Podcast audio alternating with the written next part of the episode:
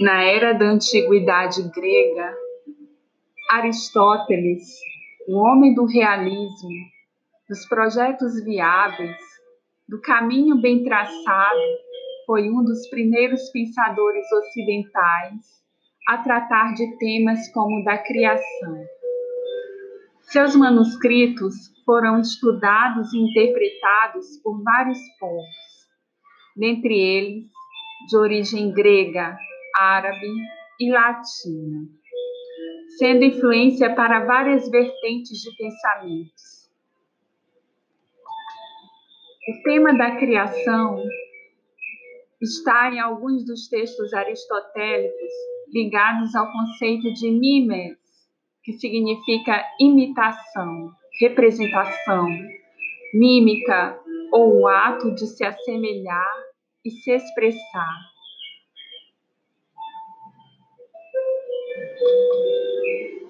Pensamos a partir da nossa visão de mundo e nossas experiências. O ser humano, desde a sua existência, é um ser muito criativo, pois possui um elo com o meio que o, que o rodeia, sendo estimulado a explorar sua criatividade no dia a dia. Desde quando comecei a observar aves, tentei fazer uma associação da natureza para a minha vida, tornando-a melhor.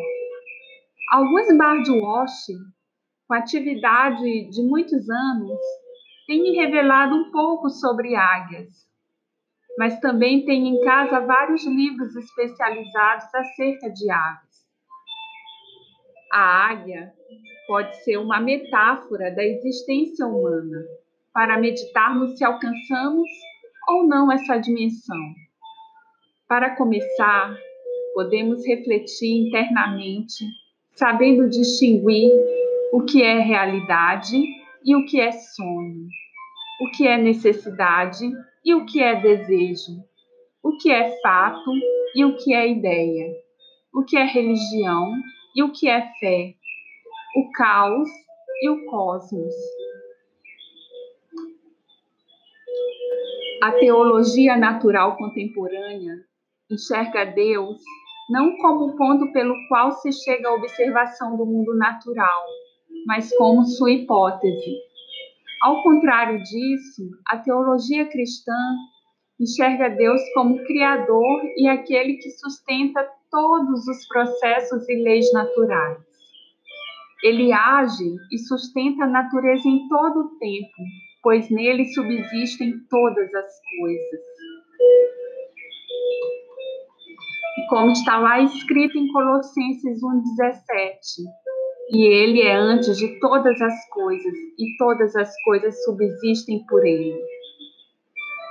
No original grego, pensar Deus é pensar como aquele que organiza e coloca tudo em ordem. Catártese, completando aquilo que deve ser completado ou restaurado.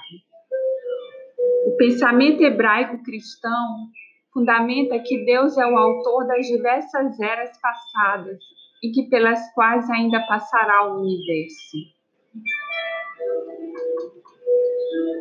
Uma era é um período muito extenso da história que tem como característica várias formas de vida e cultura bastante diferentes ao se comparar com os períodos anteriores.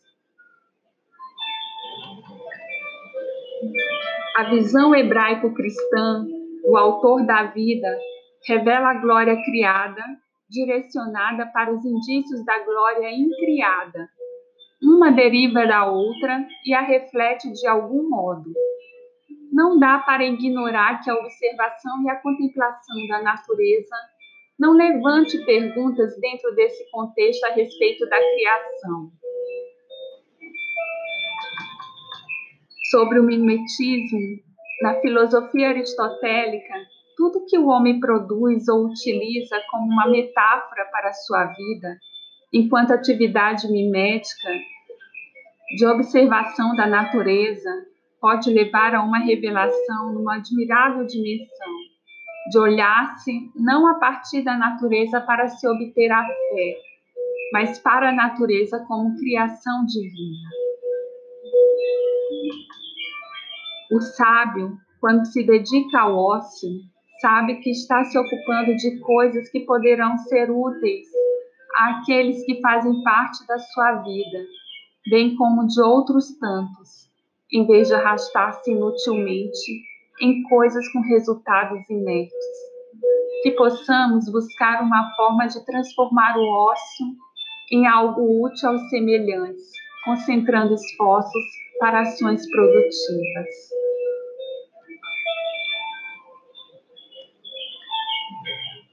Por Thaís Rocholi, O Despertar da Criatividade no Ócio.